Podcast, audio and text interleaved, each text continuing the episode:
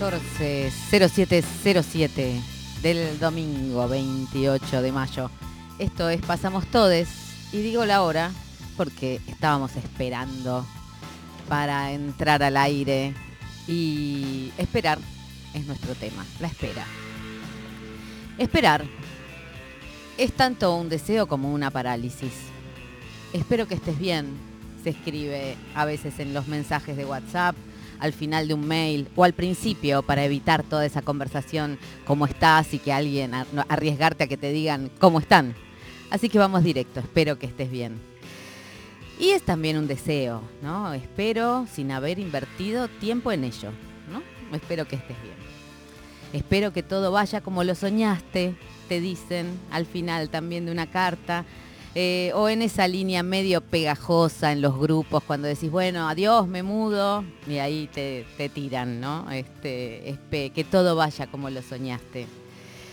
Te espero, acá estoy, engañando el tiempo entre la caída y la puesta del sol, los días y sus noches que quedan para verte, sin saber dónde estás. Ay, se me corrió todo. Bueno, pasan esas cosas porque, este, porque estuve esperando siete minutos, la computadora se desorientó.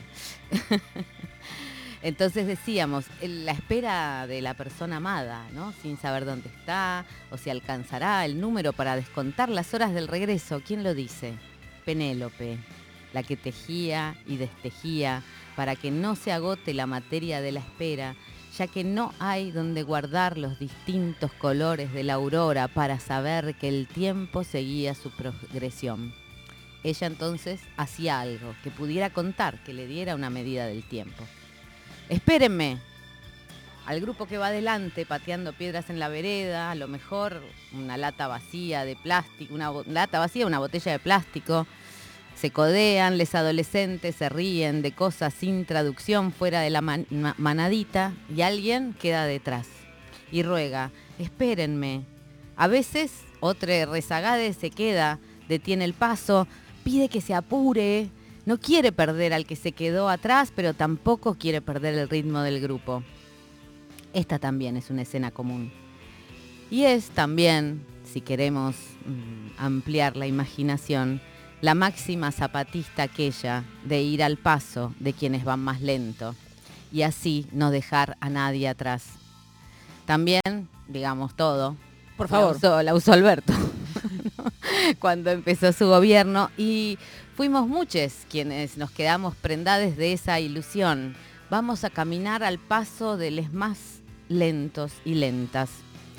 Bueno, perdimos el ritmo. Eh, a pesar de que era el frente de Todes y que una sigue insistiendo con el Todes, eh, esa ilusión quedó perdida, una oración vacía. Casi no hubo que esperar que fuera desmentida porque apenas empezó, empezaron a quedar detrás quienes solamente a este momento comen las migajas de la distribución de la riqueza, que era la gran promesa.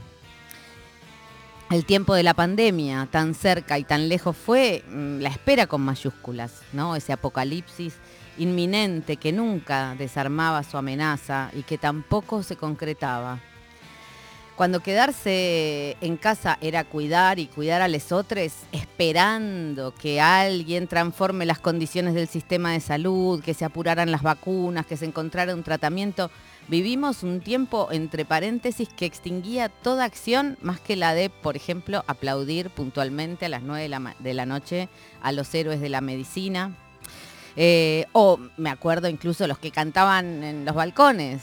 O una gigantesca rave que se armó en Belgrano, ¿no? Con las luces de los edificios que se prendían y se apagaban y unos parlantes que no sé de dónde salían, pero se escuchaba la música. Hacíamos lo que podíamos con el tiempo detenido.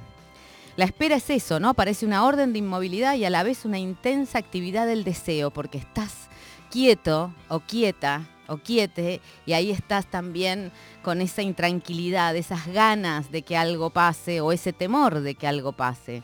Entonces aparecen las acciones mágicas, rezar o intencionar, como se dice ahora, como decimos en broma para obligar a que la tormenta del presente, o peor, esa calma chicha que la anuncia, se despeje.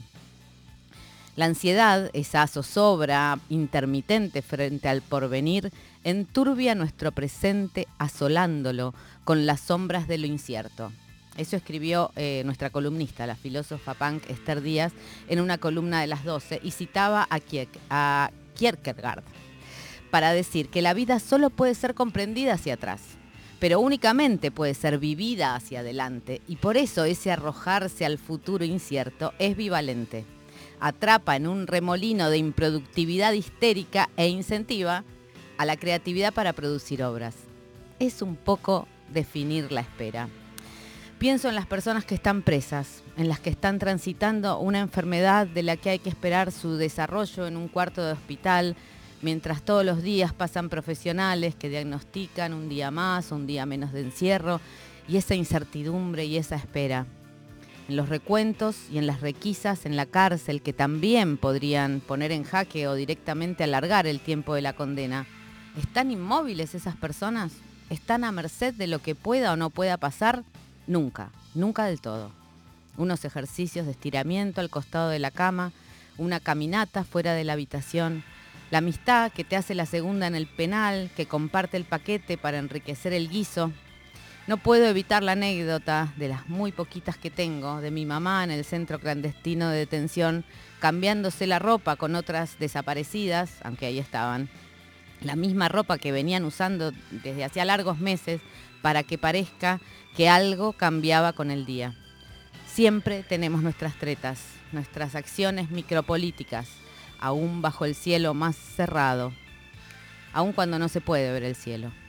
Las historias que se contaban los personajes de Manuel Puig, por ejemplo, en El beso de la mujer araña, un preso político y una marica hablando de la noche y de la lucha en, el mismo, en los mismos términos, embelleciendo cada día y cada noche para conjurar la espera.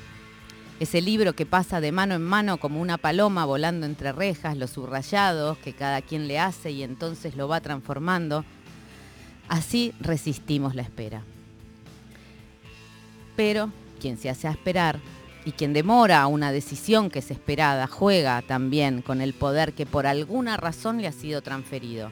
El enamorado que entrega su felicidad a la respuesta o presencia de quien ama, la multitud en la Plaza de Mayo el jueves pasado, poniendo en manos de Cristina Fernández de Kirchner esas ansias de que haga lo que ya había dicho que no haría, o que al menos designe a alguien a quien se pueda votar dentro de un proyecto popular que dispute el protagonismo a la derecha más extrema, ya que no podemos aventurarnos a decir sin más la derecha. Las aguas agitan, dicen algunos diarios. A los posibles candidatos los vemos juntos en el tren, van a tomarse un avión, Máximo y, Massa, eh, Guado y este... Kisilov y, y Massa también se juntaron, Guado se junta con todes bueno, hacen posteos y una esperaría, ya que hablamos de espera, que por lo menos te cambien el banco de imágenes de los posteos, ¿no es cierto? Porque son las mismas personas las que salen atrás del microscopio, atrás de la, de, este, de, la plantita que se planta, en fin.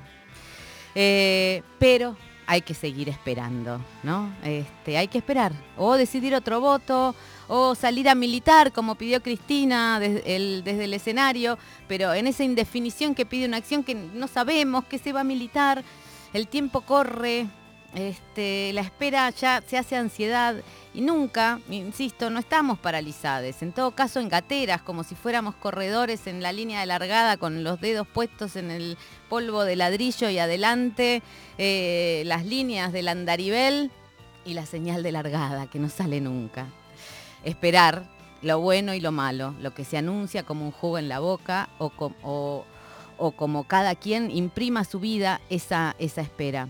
También un reconocimiento es esperar, de que no todo puede ser manejado ni conducido a 150, aunque no haya prisa, como dice María Becerra. Tal vez sea esperar a la vez un reconocimiento de que no somos pura voluntad ni prepotencia y que, aunque detesto la palabra, también se puede soltar, qué sé. Soltar y flotar como cuando se hace la plancha en el mar y no sabes si te va a llevar al fondo, pero sentís las olitas que te suben y te bajan, o flotar en la pileta, un poco más protegida, sin irte a ningún lado, con el cielo como único paisaje y el sonido acuoso en los oídos para dejar que se abra paso solita y a ritmo caracol. Esa idea que no sabíamos que teníamos y que la ansiedad con su alarido sofoca.